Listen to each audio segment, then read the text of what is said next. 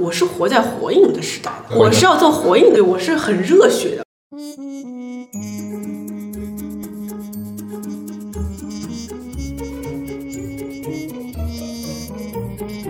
对，我我就是一直觉得我有好多想法，然后我觉得不不创业，我我我对不起我这个这辈子，我就觉得。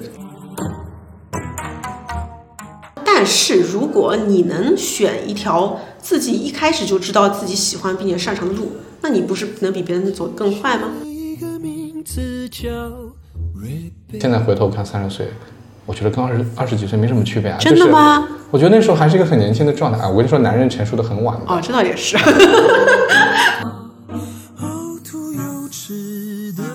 退休多没意思呀！对呀，这个我完全 agree 你啊。退休了干嘛呢？我我觉得我去海滩上晒太阳晒两天就不行了。我刚想了一下，如果我是谷爱凌，我还要下一次背负着全球人民，而且大家都说你永远可以相信谷爱凌，好大的压力啊！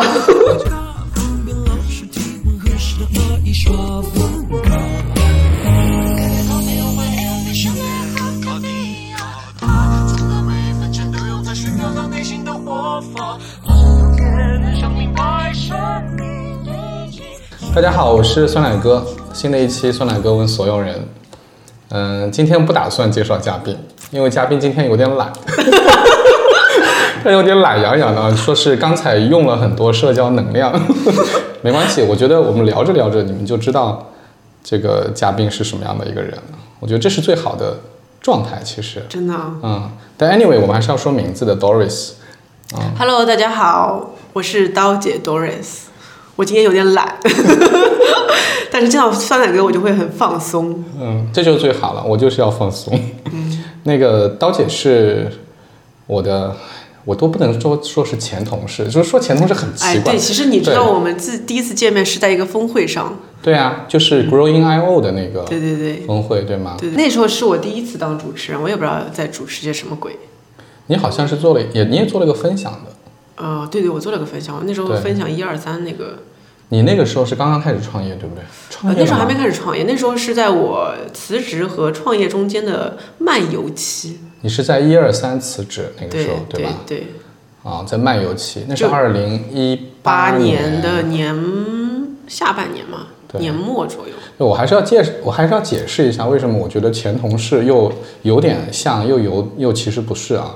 就一般讲，我们的前同事就是说，我们曾经在一起工作过，但我们其实是隔空一起工作过。因为 Doris 是在美国的联合利华工作过，我在中国的联合利华工作过。而且我们好像不在一个年代。对对对，对是是是，你就你不要强化这一点好吗？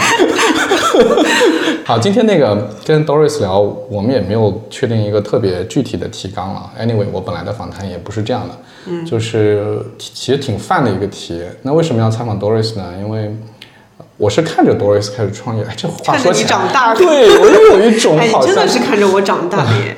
对，就是我认识 Doris 的时候呢，Doris 还刚刚辞职啊，就是他从美国回来，然后呃去了一家。创业公司叫一二三，对吧？叫共享衣橱那时候，对吧？然后那个他又离开了一二三，那个时候还没开始创业。嗯。然后我认识他之后呢，他就开始创业了啊。然后一一八年开始创业吗？呃，一八年末，其实正式是一九年的一月份。啊，一九年一月份开始创业，然后又看着他把自己创业的事情。其实一开始可能方向跟现在也不是完全一致，然后慢慢的变换方向，然后做的越来越红火，然后就经常看到他的名字，然后还经常看到别人推他写的东西给我，所以这个时候就会觉得，哎，我好像真的是见证 Doris 在创业的过程。然后最正好呢，最近一段时间我们又很熟，对吧？就是我们 reconnect，对吧？虽然一直在微信的朋友圈里面，但是 reconnect 说，哎，最近有一些活动我们在合作啊，我觉得特别有意思是。呃，其实出来创业的人挺多的，这些年，呃，做 marketing 的人出来创业也很多的，但是呢，真正坚持了那么久，然后其实也没有很久，对，但是真正就是你觉得他真的是在做创业的事情啊，还挺热闹的，在做的其实不多的，啊，我觉得这个过程其实挺有意思，呃，所以，我号称自己也在做点事，但我觉得我不算创业，我还是算个就个体工作者啊。自由职业者，所以这还是挺不一样的。所以就想就这个话题聊一聊吧。嗯所以我就先问第一个问题，这个问题是所有的创业者都会被问的问题，然后也是一个特别大而化之的问题，那看看你怎么回答吧。我问我的是你的为何而生，要去哪里？对对对，你为什么要创业？我觉得我是因为跳槽太多，一直找不到。其实是这个是我真实的想法，就是我那时候每一年半，呃，我最长的一段经历就是一年到九个月在一个公司。我其实觉得在我这个时期跳槽，这个算蛮频繁的。然后，当然现在年轻人半半年都可以跳一次啊。对啊，嗯，我那时候就觉得我，我觉得我很早就知道我要做什么，对吧？然后要做营销的。我那时候很早就写了，我大三你学的就是营销吗？我学的是经济，但是我大啊三时候在可口可乐实习的时候，就有人指着我说：“你未来不做营销会非常可惜。”然后我就信了。然后我就是，但是我去的，我觉得都是营销比较点，就是顶尖的公司，就嗯联合利华、MK、支付宝什么的。嗯，我觉得没有一家公司让我有一种在这儿做的一一一段时间就。嗯，还想继续做下去，就是觉得好快就学学会了都都该做的事情，并且也做出了一点成绩，我就觉得没意思，我就要走。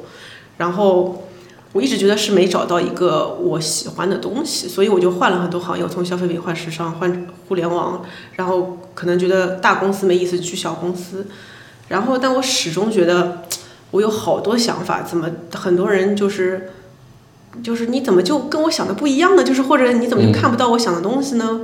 然后，对我我就是一直觉得我有好多想法，然后我觉得不不创业，我我我对不起我这个这辈子，我就觉得，我就发现很多人都是这么开始创业的。所以，所以我理解一下，就是说，你觉得自己是喜欢营销的，但是那些公司并不让你觉得有意思。嗯，所以这个问题是，问题是出在公司不适应、不适合，还是其实你就是要创业的，你就不适合打工？对这个问题，我就是思考过很多次。我就是想说，是不是公司不适合，没选对公司？所以这是为什么我一直在做 A/B test，就是我先换公司。啊，然后而且各个类型，我很有意的换了各种类型的公司，从消费品，嗯，我想说消费品是不是，呃，第一个联合利华，我认为外企大公司，我觉得我很不喜欢的是它太多的，我就是做八十版 PPT 上上下下坐电梯一样的，你就到了经理，再到总监，总监批下来，再回到经理，再改 PPT，再上去，到了 VP 再改回来，就是我觉得好冗长没意思。那我就所以我换了一家时尚的公司，然后还。Michael Kors 其实是偏小的，在美国那个、那个，然后也没有那么多的条条框框，我想做什么就能立即做的。但我很快会觉得说，哎，怎么时尚公司里面这么的迂腐？我觉得就、啊、是吗？对，就是外表，我就我感觉我今天录这个播客好好有风险啊，就骂了好多。呃，就是我觉得那个也也有可能是我在美国有关系啊，就是非常的呃。不接地气，或者就是大家会想一些很 fancy 东西，但其实没有那么落地。OK，就是但是联合外利表光鲜。但联合利华有这个问题吗？美国联合利华有这个问题吗呃，联合利华因为快消品，我觉得它还是会比较落地一些的。？OK，所以它它这个问题没有那么明显。对但是 Michael Kors 就是不接地气这个问题很严重。嗯我觉得，嗯，主要是时尚公司的这个感觉跟我也不太 fit，就是主要是因为我觉得我不是很有时尚感的一个人。我在里面就是大家都是那种，呃，穿高跟鞋，然后金发碧眼，然后每天讨论那种 fashion runway 什么的。我觉得我没有那么感兴趣。我觉得时尚这个概念让我很有兴趣，但是做长了时间了，会觉得。这不是我我感兴趣，而且我觉得大家有一种外表光鲜，但做的事情没有那么脚踏实地的感觉，嗯，所以我不喜欢时尚。然后后来我就想说，那互联网兴起的又接地气，又又是想做什么就能马上做的，那也许这个就适合了。然后就去了支付宝，嗯，那那我会发现大公司有很多大公司的局限，在支付宝不方便多说了。那时候那就去小公司，而且这几家都在美国，我就觉得作为一个华人在美国，能问题是大公司的问题，所以要去个小公司。有有多，因为我又在看有很多个变量，有行业的，有公司规模的，有跟这个在美国的，然后还有就是，呃，是不是互联网时尚的？我就一直在做 A/B test，然后不同的我会发现它有它的 pros and cons，所以我经常在公众号里面会写一些这里面的好的优点，但我从来没有说过为什么我那个每家公司不好的。现在都离开那么多年了，那我就在这个播客里跟你讲一下。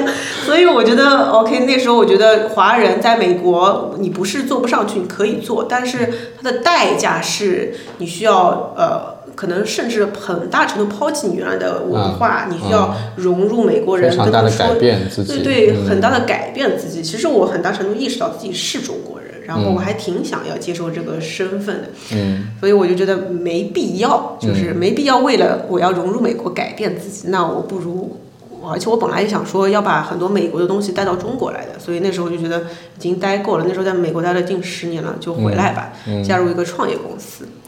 啊，进入创业公司以后，其实很多东西都是我挺喜欢的。我觉得，呃，想做什么就能立即落地。然后，互联网公司的话又非常的快，然后你能很多东西是不用像以前快消品，你要规划的东西规划很多年。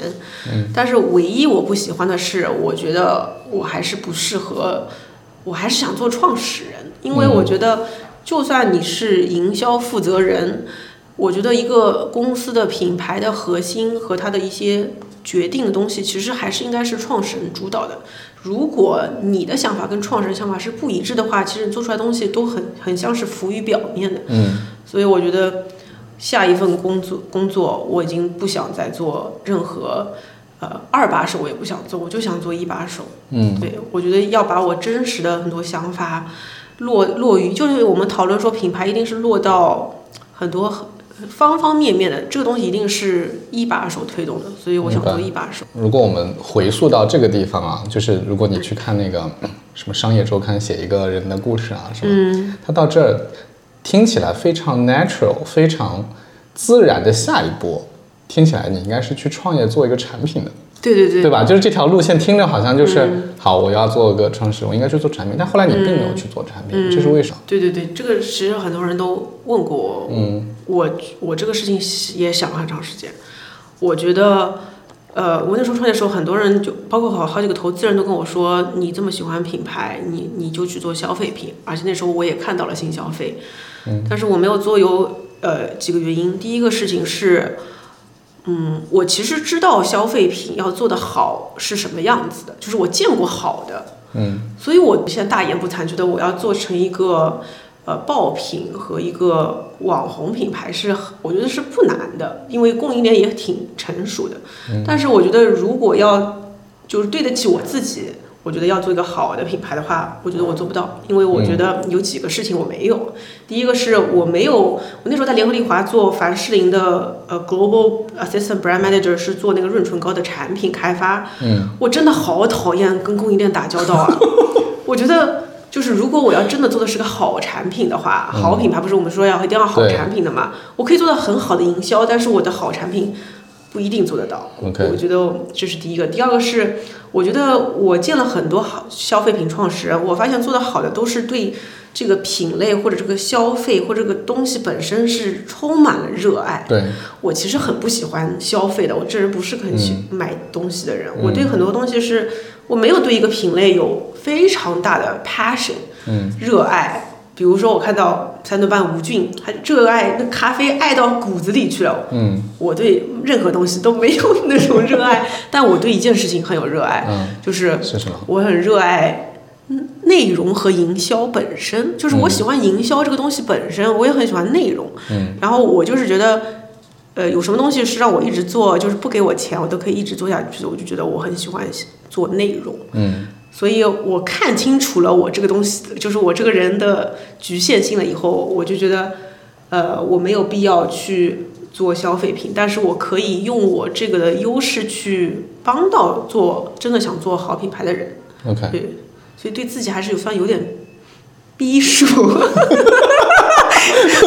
所以就是后来就演变成现在，其实做非常多的对接的工作，我可以这么理解吗？现在我们工作是一个对接型的 connection 的工作吗？嗯，不算吧？你怎么对我们这么不了解呢？你好歹你定义一下嘛，来你定义一下嘛。就是我们现在在做的，我觉得是一种新型的咨询公司。我们我是觉得以前的咨询公司它非常的有天花板，因为你一共就这几个人，你只能服务这几个客户，所以你要赋能的，你要帮就是帮到的品牌其实是数量很有限的。嗯。然后呢，所以我觉得，如果我想要整体带起来一个趋势，帮到更多品牌的话，它也许是一个联盟，从内容到商学院，再到怎么服务的，是一个这样的一个新型的，我叫它赋能机构，就有点像新型的咨询公司。所以我们现在定义我们刀法是个提供品牌解决方案的平台机构，所以我们会下一步是联合很多像你这样的啊，就是。呃，对品牌更有理解的很多的这样的咨询师啊，或者是专家来一起给到品牌，无论是认知啊，还是他们的企业的解决方案啊，或者说包括一些资源的链接。就，如果只是练来练去的话，我对这事儿也没有那么多的兴趣。所以其实就是在链接的基础上有做一些赋能的各方面的赋能的工作，对吧？是可以大概这么理解啊。那好。我往前问一个问题，这个问题是我每次跟比我年纪小的人聊的时候必然会问的相类似的问题，因为我就情不自禁的会扮演一个中年人，然后开始问这样的问题。就是你看你将刚才讲的那些里面有一个非常强烈的信号，叫做我对自己有一个判断，嗯，我觉得这个我不行，所以我不想做；那个我不喜欢，我不想做。我觉得这个有意思，我想做。嗯，就你刚才说的那个词儿，你认为，或者至少我听起来，你认为你是觉得我在给自己设限？呃，也不是，你对自己是有一个很清楚的认识的、认知的。那这个问题呢，就回到了我的这个身份上的问题啊，就是在我们那个时候，在我们刚开始工作的时候，你说对自己是不清晰的时候该怎么办？第一是。第一是我们的确不太清楚自己到底能够干什么，第二是我们也不认为自己已经清楚自己能干什么。就是我肯定会有一些判断，我觉得这个我喜欢做，那个我不喜欢做着。但是我们往往会认为我不喜欢做不等于我不能做，而是我还没有努力，我没有花足够多的时间在上面。呃，你其实你前面也回应过这个问题嘛？你说你之前几份工作做的很短，因为你觉得就是没有兴趣了，或者说觉得不合适。但是如果放到我们那一代人，对吧？就是我们就会觉得说不行，我不能饶恕自己，听起来有点自虐啊。就是那种 overachiever，就是什么我我一定要做好，我我要把它做好。甚至有很多人会很极端的说，我如果不能证明自己，我不离开，啊、就是我非要把这个东西做到，我觉得是非常 OK 了。然后我才能离开，这种才是对自己的一个交代、嗯、啊。对就是我我没有我肯定没有去比较对错的问题，对我只是好奇这种差异。嗯，这种差你你会怎么看这种差异？就是原来我在大学的时候，我那时候在美国念本科，其实美国毕业有几个就是大家都很向往的职业的，一个是投行，一个是咨询，一个是。呃，可能是做 technology 就是技术那方面，就是十三大高薪人才的。我原来是觉得说，我想要奔着投行那个方向走的，就是呃，但是我当时因为我大学本科申请失败了，就是我原来以为我是会去常青藤的，嗯、对，然后结果那时候太太狂妄了，就就申请到了一个在我看来其实是比较二线的。呃，文理学院，文理学院。那时候，文理学院这个概念，其实在中国还没有那么火的时候，很多人以为我念了个大专。然后这个文理学院呢，很多人都在里面，就是读的是哲学和艺术，嗯，然后也没有太多的找工作的资源，嗯，所以呢，我因为在这个学校基本不可能去投行，然后所以那段时间我就想问，说自己说如果。而且我那时候不是我是复旦附中毕业，还还算是四大名校。我好几个朋友都去了芝加哥什么之类的，哥大出来说要去去投行。嗯，我就会跟他们，我那时候还是挺竞争的嘛。我就想说，那如果他们是去投行，我怎么才能追得上他们？嗯，其实所以还是一个内卷逻辑啊。我就想那时候我就见了一个学姐，她跟我说了一句话，她说很多人为什么去投行？真的是他们热爱吗？是。他们以后会一直在投行做吗？不是的，嗯、他们只是觉得说去投行会打开他以后更大的一个平台，嗯，会去更好的地方。就是说白了，就是他去一个跳板，再去下一个跳板。那他说，但是如果你能选一条自己一开始就知道自己喜欢并且擅长的路，那你不是能比别人走得更快吗？就这句话改变了我的命运。嗯，我当时就在想说，对哦，那我又何必一定要去计较我去不去这些呃什么高盛、摩根斯坦利？我现在就先找到我适合做什么，我喜欢什么。嗯，所以这个事情一旦想好了以后，我就想说，那我现在就要快速去试。所以我我我做很多东西我都会先试一遍，所以呃我就从很早开始就一直在那边做实习，就试各种各样的实习。所以我以前做过十份实习，在大四毕业之前，我实习真的很多。全部试完了以后，当时在可口可乐，我找到了那种心动的感觉 OK，passion 的感觉。我我就所以我就说。我我一上来就知道我要选的是什么东西，然后我觉得如果是这样，我一定会比别人更快，所以这是我的一个底层的 思考。是不是可以理解说，这个背后的最，如果往深里面去想，他背后其实是想证明自己是一个优秀的人，对吗？对的，而且是有 peer pressure 的那种对优秀证明，对吗？对对对对，你今天还会有吗？呃，我不能说没有，但是我觉得好很多了。过了我三十岁以后，我真的觉得，啊，我觉得真的三十岁是个坎，开始嗯自洽了，嗯就是会觉得。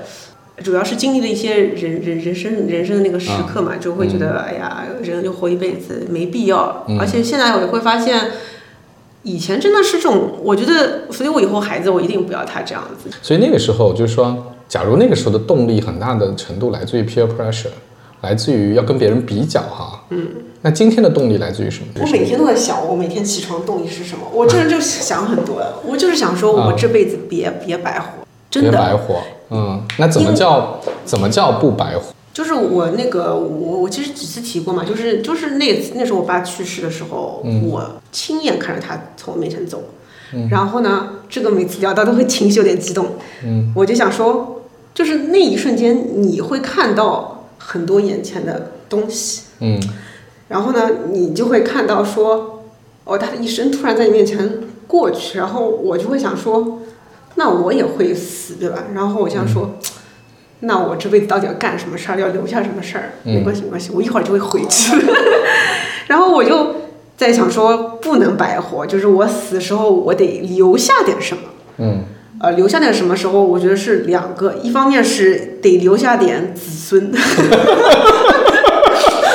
然后第二个就是以后别人说到这个人的时候，什么什么东西是他留下的我那时候想说成就中国好品牌，真的，想说 我就他一定要等我在是等你什么时候说出你们的 slogan。就是这个东西真的很玄学，我就想说，一定要让别人说他是推动了中国的什么营销，或者是中国的什么品牌的，就是能有这么一句话。OK 我觉得就算不白活了。OK 所以这个使命由此而来。我的确认识一些人，他的那个关注点不在自己身上，嗯。他不是关注说我留下什么，而是说我嗯，做了什么，或者我为他人做了什么。我这个我也我也我也不知道我这到底是为了自己还是为了他人啊，可能还是有有一部分是为了自己的吧。嗯嗯，但是它是你的动力嘛，对吧？它是你的很强大的动力来源。哎，讲到这个啊，我又想起来，就是就是很多人看起来是没有动力，尤其是今天，我我有好几个朋友，年纪也不小了，五十多岁，然后孩子都是刚大学毕业，他们最大的烦恼就是父母都很成功，最大的烦恼就是觉得这个孩子没有动力。嗯，就是特别像我们经常在报告里读到的年轻人，嗯就是躺平了，他的行为表达上就会表达成无所事事，或者是说可能忙于自己的小世界吧，就是你看不到他在做什么事情，所以他这种动力好像大大的缺乏了。所以从你的角度，你毕竟离年轻人比我更近一些，你会你会怎么看这个事？其实我觉得啊，我这人同理心不是很强，我所以很长很多时候我我我其实是很难理解这样的一个状态。我是活在火影的时代的，嗯，就是我是要是活在火影我是要做火影的，就是我是我对我是很热血的，我就觉得我有点八零后的感觉吧。嗯。但是你上次说那个银魂，大家就嗯。光是活着就已经费尽全力了，我我很难理解。就嗯，我我很难理解。但是呢，因为我最近不是也生了孩子嘛，我一直在想说，我怎么在那儿，我怎么培养我的孩子？对这件事情会让我重新思考我自己。对包括昨天出现了谷爱凌精神，对吧？对，谷爱凌真是绕不过去了。现在，我觉得我现在怎么培养我儿子，我就是这么想的。我在想，每一代是不是都不想让大家就是重复他那一代的时候的一些？这个会。对我就是觉得不想让，因为他在因为我那种为了 peer pressure，为了竞争而一定要自己变优秀。嗯，我觉得这个事情很很不好。然后我我觉得我会让他去找到。更早的去找到他真正的喜欢的东西。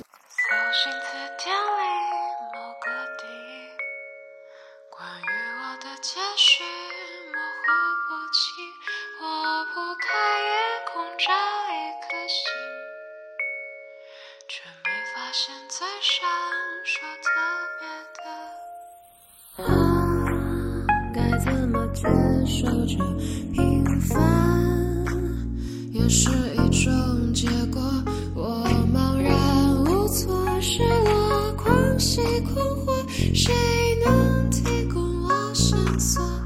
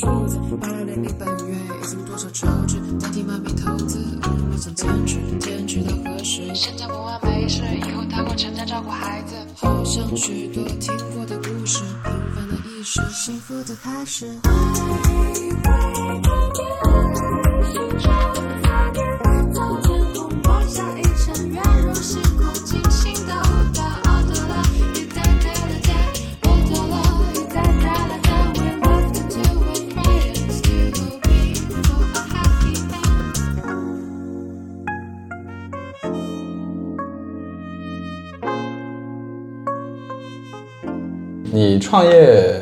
过来，你现在如果回顾一下这几年哈，就是你会觉得特别特别让你印象很深刻的事情，如果只讲一个，你会讲什么事情呢？我还是觉得创业里面给我最大的一些呃感悟是跟人很有关系的。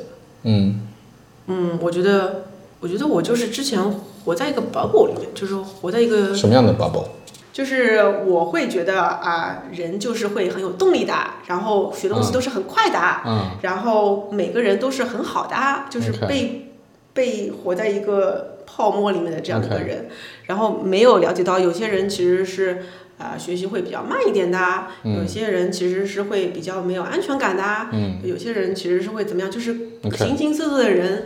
包括我之前又一直在美国，嗯，又又没有接触到很多的，我就觉得我我我见的人不够多，现在是见了很多的人才会知道，哦，原来大家有这样的一些想法，嗯，我才会。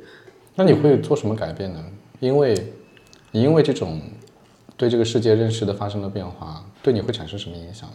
就是会更有同理心，会更站在别人的角度去想，说那不是好事吗？是好事，所以这是一个对我很大的打击下的一个很大的一个感悟。呃，因为呢，我我之前也挺简单的，我就是我这个人就是一心想对别人好，就是有什么好的我都给你，然后我也不太想跟别人计较。嗯，然后但是我会发现，呃，通往地狱的道路往往是善意铺成的，他会把被人别人给惯坏，然后啊种种事情以前也是，就是很多公司里面我其实很宠爱，就对他们很好的，最后其实不是会换来他们更好的成长，有时候反而会这人就会觉得，哎，原来这样也可以，他也不会发脾气啊，然后就要更多，是就是这个事情是我原来真的其实蛮蛮 naive 的，我现在就会对人性的。其实不能说是人性的恶，它不是人性的恶，它就是本能。对，啊，但是本能其实是在我们的传统教育里面是会被认为是不好的。嗯。但是今天你会知道说它又是不可避免的。嗯。甚至说大部分人是无没法终身都无法摆脱的，你会觉得啊，那我应该怎么处理？因为如果你去读历史书，读那些成功的政治家，其实都是玩弄这些玩的特别好的。他非常清楚知道人性的弱点是什么，然后他就去玩弄这些弱点，玩弄完了以后，除了极少数人能够很清晰的看出来啊，你是在玩弄这个，绝大部分人还觉得他很好。反之，如果你不懂这些权术，你一心为国为民，然后做一些特别好的事情，结果是很差的。就跟你讲的那个治理公司是有一点像的，所以有时候你就会面临这种本心的出发，跟你知道应该采用的手段之间的差异。对，这个是一个挺大的 dilemma，对吧？嗯一个两难的对，境地。所以我，我现在就会，我也不知道，我我我自己，其实我不是一个特别有原则的人，我其实挺会，嗯，好，妥协一下没关系。我并不是那么原则性说有道德洁癖的人，但是呢，我也会经常会觉得这样挺没意思，就是 OK，那到 for what，对吧？我心里面又不舒坦，但是你又知道不得不这么这么做啊，你不这么做可能会有更糟糕的结果，你又想要一个好的结果，所以这个其实还是，嗯，我能够感，我能够理解，所以这个是你的创业里面最大的感悟是吗？嗯，其他，嗯、都是一些，我觉得是慢慢可以解决的问题，就需要慢慢做。但这件事情对我的不知道为什么冲击非常大。但这个事情有解法吗？因为我我好像我刚才讲那些，就我感觉好像挺难找到一个真正的世间安得双全法的 这个解法的。呃，你说的是就是找到这个跟人就是为人处事的那个，我以前叫他为人处事中间的一些套路和你本身为人的一个道之间的一个他个，回到他回到我们两个都关心的营销的话题，其实也也有这个嗯，就是商业和品牌之间对，因为很多很多所谓的营销大师玩得好，就是玩弄人性嘛。你甚至可以从某种，你如果站在一个道德洁癖的角度，你认为他是在行骗，对吧？但是呢，往往是商业非常成功的啊。反过来，这些人也被认为是成功的企业家，还在做慈善，也在做好事。所以这个里面的那个度的把握其实是挺复杂的。嗯对，其实我觉得不管是公司治理，甚至是大到社会国家，甚至是小到一个营销的方案，其实它都有会面临这样的问题。所以你你你如果这两年你觉得这个是对你最大的一个冲击或者考验，你那你今天会觉得是有解法的吗？我不是一个对很多东西有洁癖的人，我嗯是觉得，包括为什么我喜欢研究品牌加增长，嗯。就是我觉得是有一个平衡的地方的，就是你嗯是可以啊、怎么做品牌，同时，比如说我以前会还玩玩点裂变，其实裂嗯。变这个东西其实就是很反体验的，我就觉得只要你控制在一定的适度下面，其实是 OK 的，嗯。而且你需要做做平衡，嗯。呃，同样的，我觉得做人这个事情的话，我还是会去，我还是挺喜欢研究所谓方法论，我觉得跟套路也有很很相关的东西的。嗯。就是，但是我觉得我会选择最后去做一些善的事情、善的目的，但是可能有些是方，就是中间的过程需要有一些呃这个套路，我觉得也是可以接受的。哎，所以如果抛开刚才那个问题啊，就是那创业这么久最开心的事情是什么呢？哎，最近我也年后回来也在想这个事情。创业最开心的是什么？我觉得其实真的是一个修修炼自己的这个过程，就是它很像一种你在修仙的这种感觉，就是你变成越来越好的一个人了。什么叫越来越好？你就知道我要问这个问题是吗？就什么叫越来越好呢？就是我觉得对我来说，一个好的人，就是你对生活是很主主动、积极，能够有自自己为自己的生活负责的一个人。我觉得就是，并且你你能对世界有一些影响，嗯这，就是对我来说就挺好了。这个是你觉得最最好的、最开心的事情。对对对，我觉得很难找到说有哪个时间点你是特别开心，因为它有种。嗯我觉得创业是一个，就是它就是说是个长跑。我以前做营销的时候，我觉得最开心的几个高光时刻就是大 campaign、嗯大成功，嗯然后爆炸，然后那种感觉。然后但是创业我会发现，你做完 campaign 得第二天，其他又个小的事情，就是它是一个，是它每天每时每刻都在这个过程中，你已经很难去说有一个特别大的时刻了，就就就跟人生一样。就是，你觉得创业是非常需要高度自律的吗？是需要自己反人性，是需要强迫自己做一些事情的吗？不是啊，不是，都是你想做的事情，没有强迫性在里面。我觉得就是创业分成几种啊，一种是我创业是为了搞一波大的赚笔钱，嗯。你可能需要有些反人性东西去里面去赚到钱，嗯。但是到我现在这样的创业，我觉得我本身就是我已经试过很多种其他的方式，我觉得现在这种是我最适合我的一种生活方式。嗯。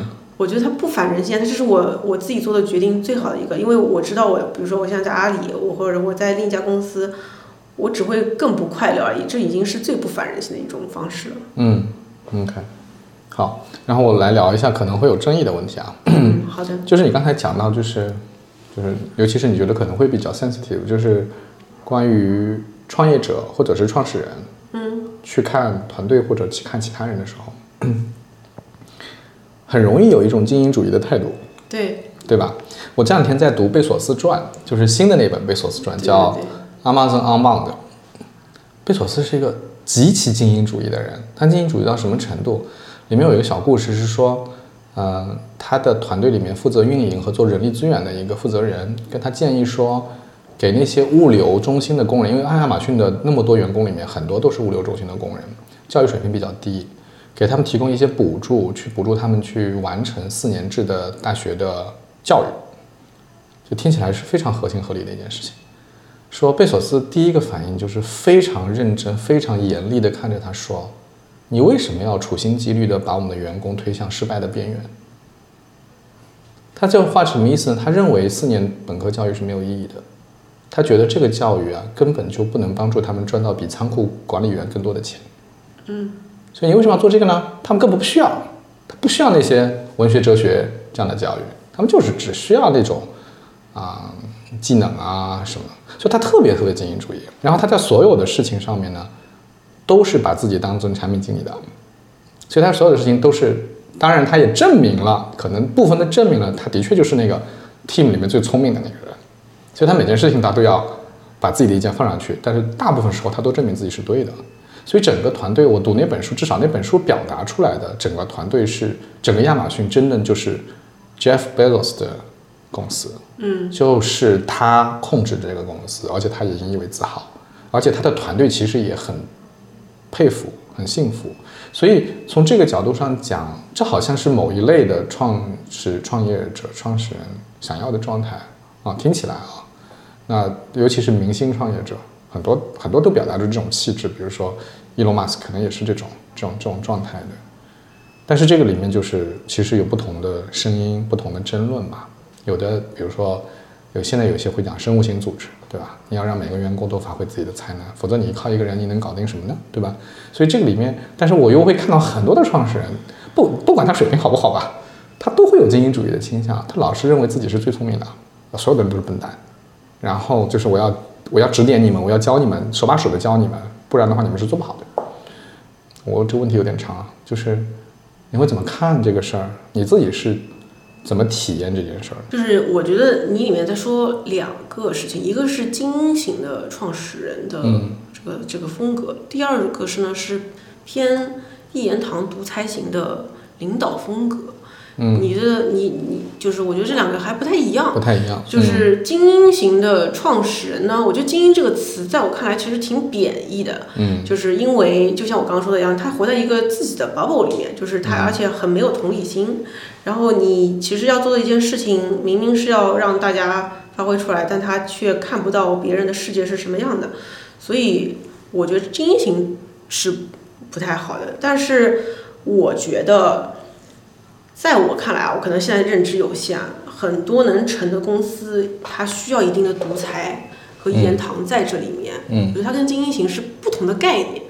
我觉得独独裁和一言堂，是因为我反而觉得，就是前两天在跟哪个创始人在聊的时候说，反而你看现在很多不成的公司都是因为有两个头，或者说它的股权太平均了，嗯其实是很很难在关键决策上去做一个信仰一跳。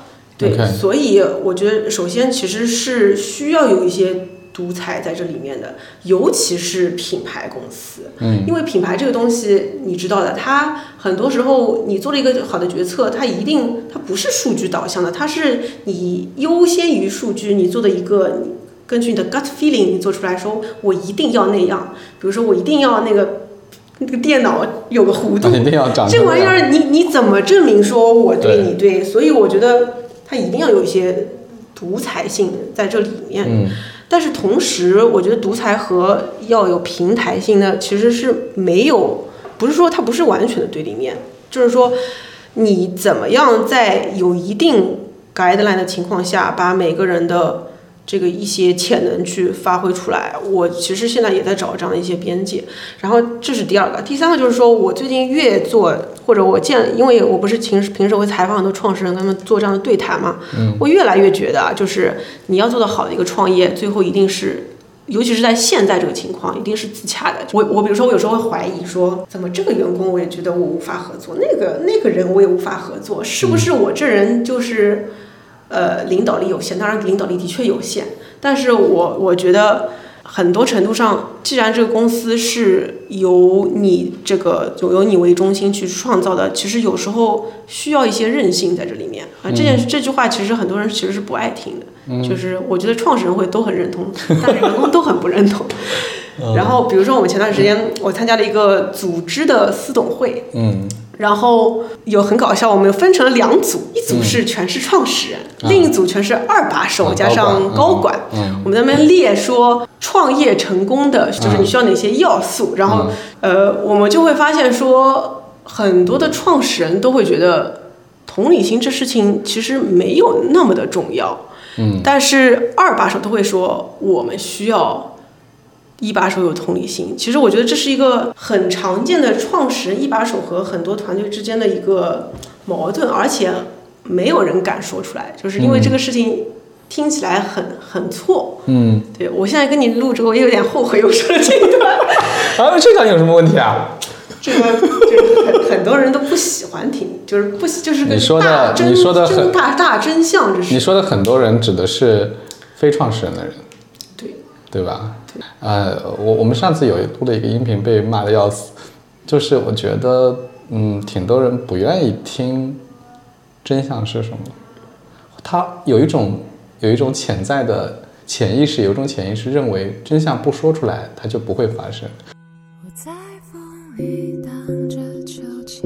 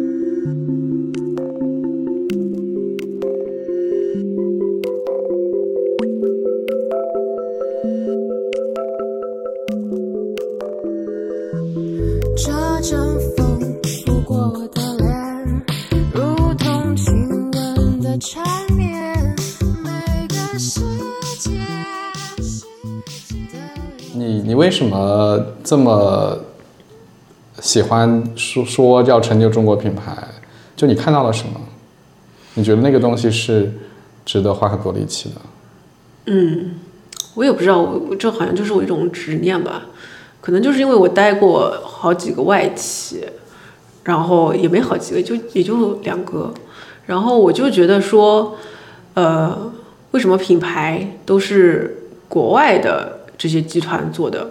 这是第一个，第二个就是我那时候也不是说了，我在美国的时候，我我越来越发现自己是个中国人，这个根是在那儿的，然后我就会有一种啊，为什么国外有，我们中国没有？然后回到中国以后，尤其是刚回来一两年，大家都会说，说中国是成不了品牌的，就是然后或者说中国都是呃名牌，嗯。我就不知道为什么，我就有种不服气。然后，并且我因为在外企公司待的时候，我没觉得有很多外企做的东西，中国是做不了的。嗯我觉得这件事情很有意义。嗯然后我觉得我很需要，我刚刚说了，就是人生有个意义感，所以我我一旦给自己，我觉得我真的很擅长给自己洗脑，就是我一旦给自己洗脑说这这事儿，就是这个事儿我很很有意义，我也喜欢做，我也想做，我就会把它把它一直往下做下去。嗯，你就更多是一些个人的经历和情怀吧。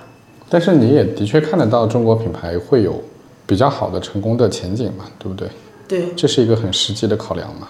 嗯，因为我是看到，第一个是我其实不是从一八年末就开始，我那时候辞职了以后没事情做，我第一件事情就想说，我很喜欢写内容，那我不如就把周围的在做有意思的人，给他们都写篇文章吧。嗯然后所以那时候就写着写着，发现好几个人都开始做做品牌了，然后并且他们做的品牌，以前做品牌都会说自己是个假洋牌，嗯就挂个外国名字，但我发现大家都会都会说我们是中国品牌了。我觉得这个这个变化，我就觉得非常的好。嗯其次呢，是我会发现以前我们说这种保洁联合利华的人，其实都是不敢出来创业的。但我那段时间发现，这些我觉得很厉害的人才都开始出来，开始能够去做自己创业的嗯这样项目了。同时呢，我也看到海外就是 DTC 把这些大集团的品牌不停的在分割、分割再分割。那我觉得中国就是无论从我刚刚说的感性逻辑，还是是不是个理性逻辑，都是很能成品牌的，这是一方面。第二方面呢，就是中国的无论是个文化基础，还是中国这个经济地位，我都我都是觉得中国一定会不单单是中国有品牌，并且会引领全球。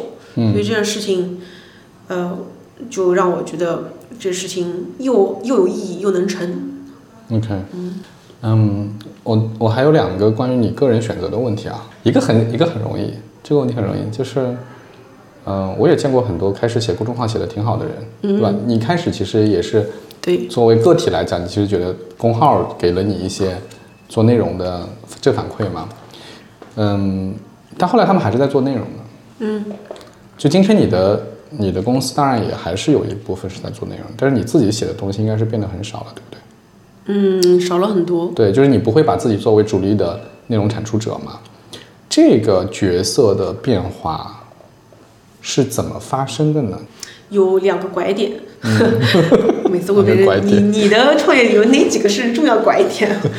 呃，第一个拐点是我从辞职到我正式成立公司中间这半年，我不是闲下来，其实是也是自由职业的状态。那时候跟你认识，嗯，然后我中间就是自己写内容，然后团队也就一两个人，嗯，然后呃，我是所以体验过这个内容创作者的这段时间的。我发生的事情是我天天三四点睡，十二点起床，我有段时间脸上都没有血色了，我就觉得我做内容创业者真的好紊乱啊！我就是、我好像不太喜欢这样的 lifestyle，然后并且我，哎，又要说一个价值观很不正确的话，就是我不太喜欢自己一直要这么累的看不见底的事儿。嗯，啊、我觉得当时我也看了一本书，这本书怎么了？是李笑来的《通往财富自由 我真的很好奇这本书，我还在飞机上看的，好像我看这本书就好像我很想发大财一样。嗯但它里面有几句话，我觉得说的是大实在话。他说，第一种赚钱方法是你卖时间，嗯，第二种是什么？通过内容批量卖，第三种是什么？hire 别人的，就是买别人的时间。那个我就觉得这个比较好。我觉得很多事情不一定要我自己做的，我就对没有必要自己做。所以呢，我我成立。刀法第一年那时候叫女子刀法，而且那时候没有刀法研究所这个公众号，只有刀姐 Doris 这个公众号。嗯，比如说那时候还是个内容公司，这是我的一点零时代。嗯然后，但是为什么会转型到我现在做刀法这件事情呢？是因为我做那段时间，二零一九年，我其实写了好几篇爆款，然后以及我觉得我用品牌的方法去做个人 IP，刀姐这两个词是个人都念得出来，很好记，所以而且我也切了一个品类，就是新营销新品牌，很快就大家都知道了。嗯嗯，然后很多人都会说刀姐就要大名，就要大名。嗯然后刚开始你会很开心，说哇，好多人知道我呀。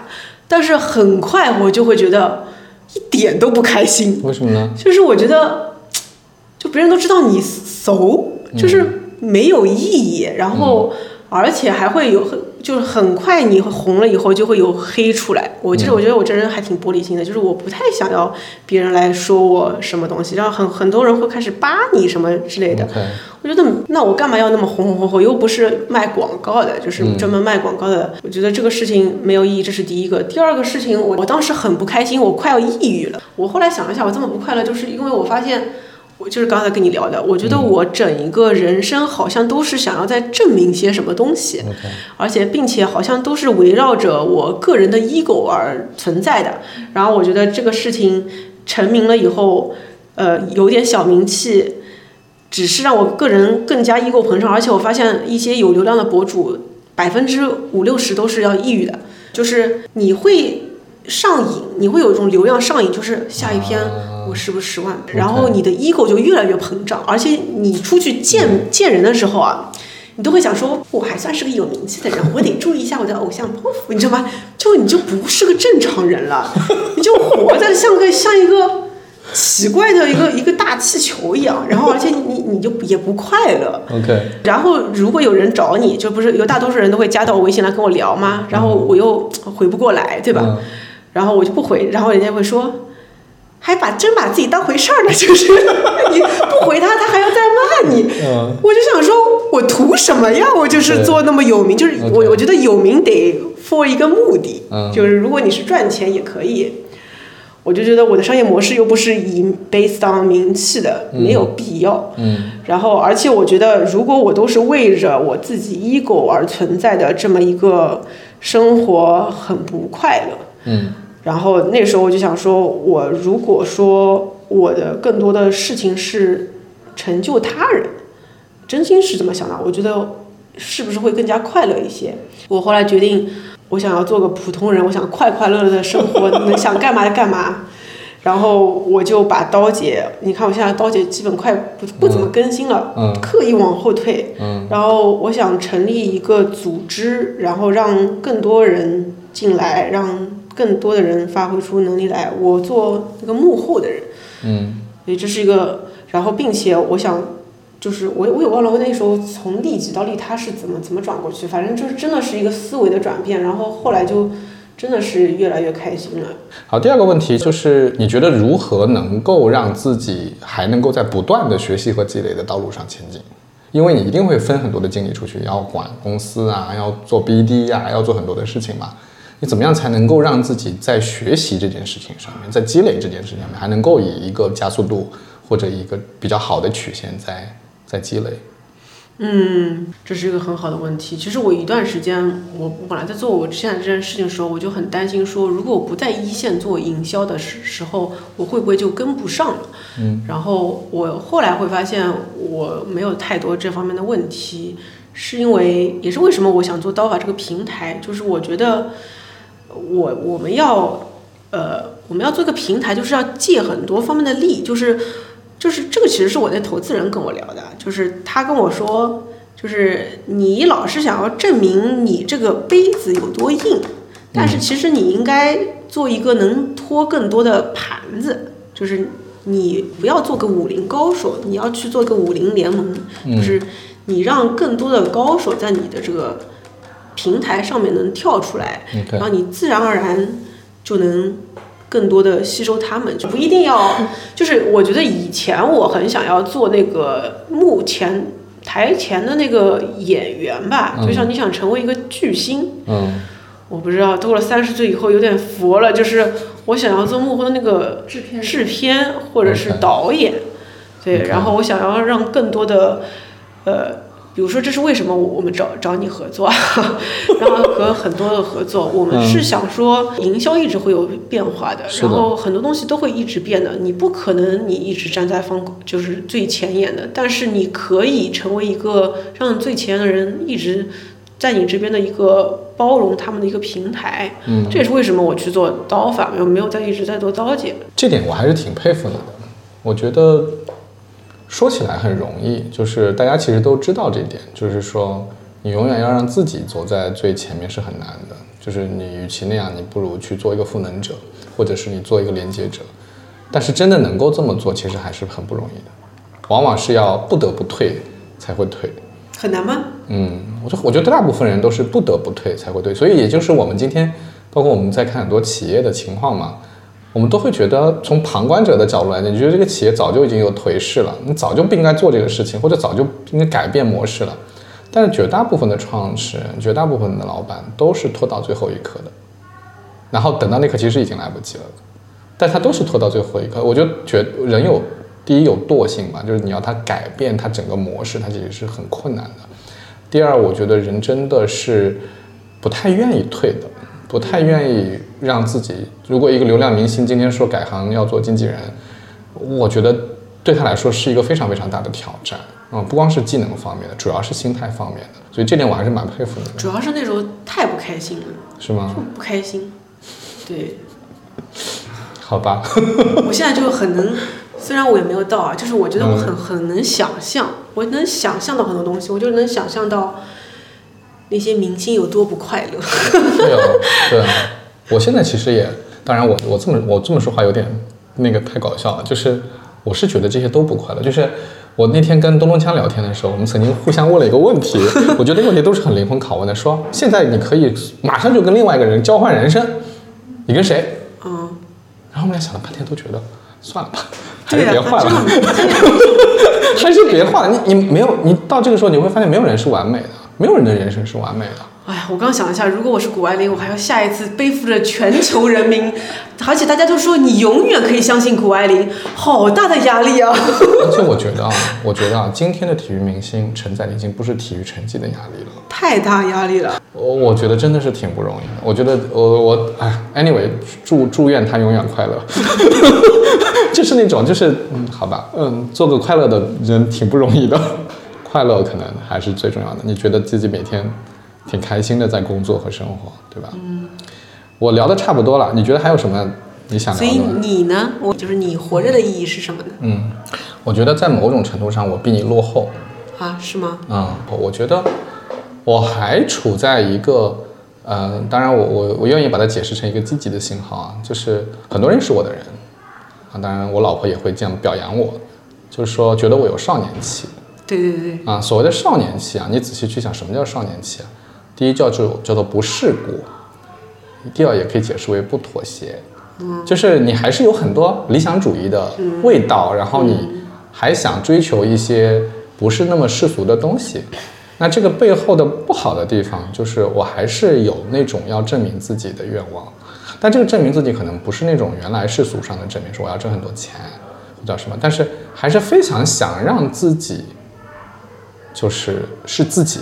我我去年还跟一个开始做星座的给人家算命的人聊过，对吧？然后他就跟我说，他说我觉得你的命运的转折在于，还有转折哈，在在于呃是不是能够成就别人。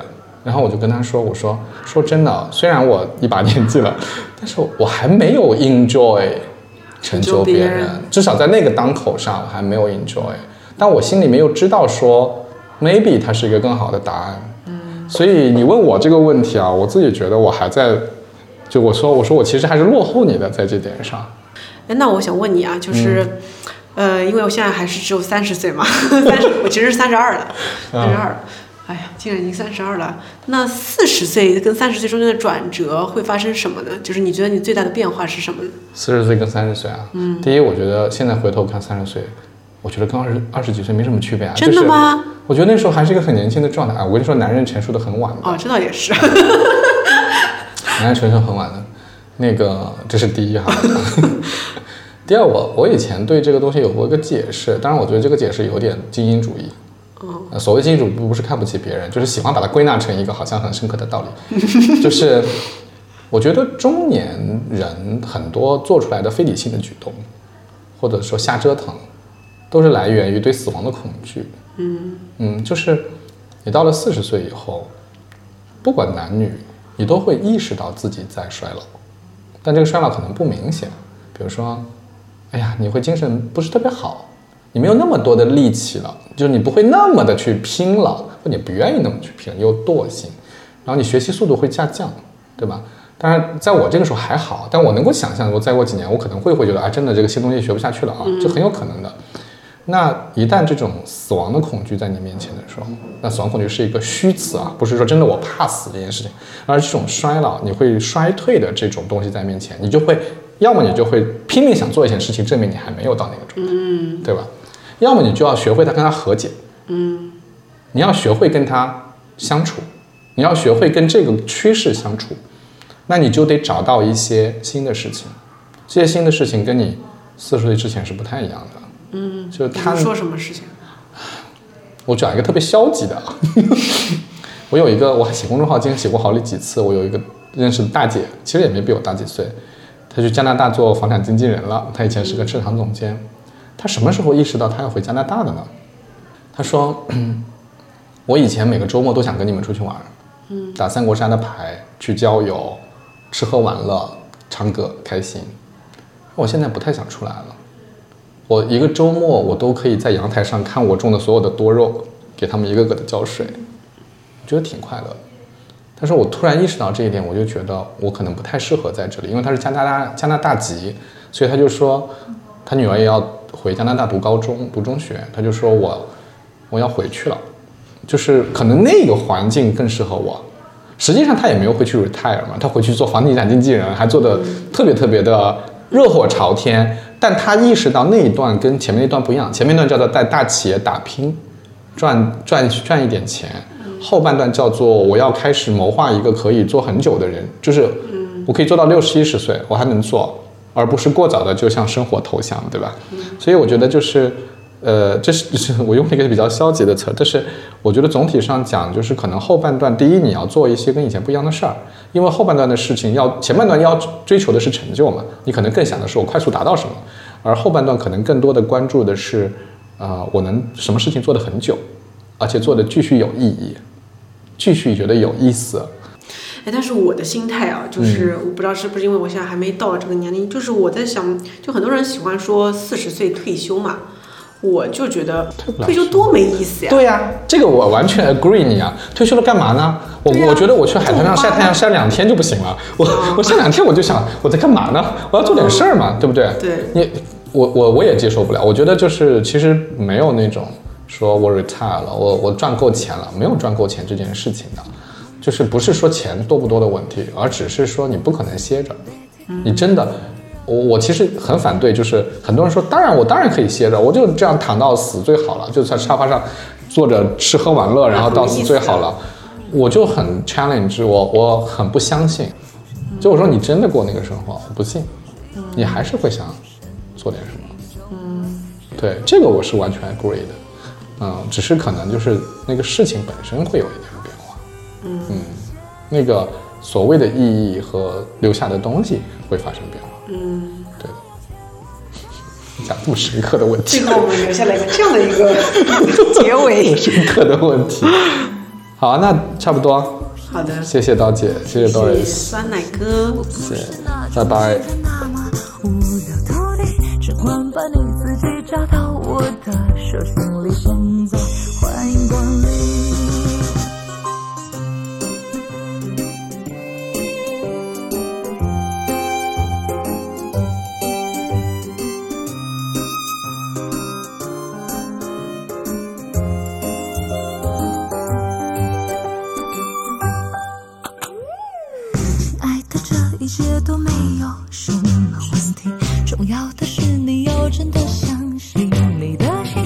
是现代社会，我又不是插花女警，无比放松警惕。不需要有的美的钻石或者黄金，也绝不唯唯诺诺或是虚情假意。只要能跟你这样跳上探戈一曲，我就心满意。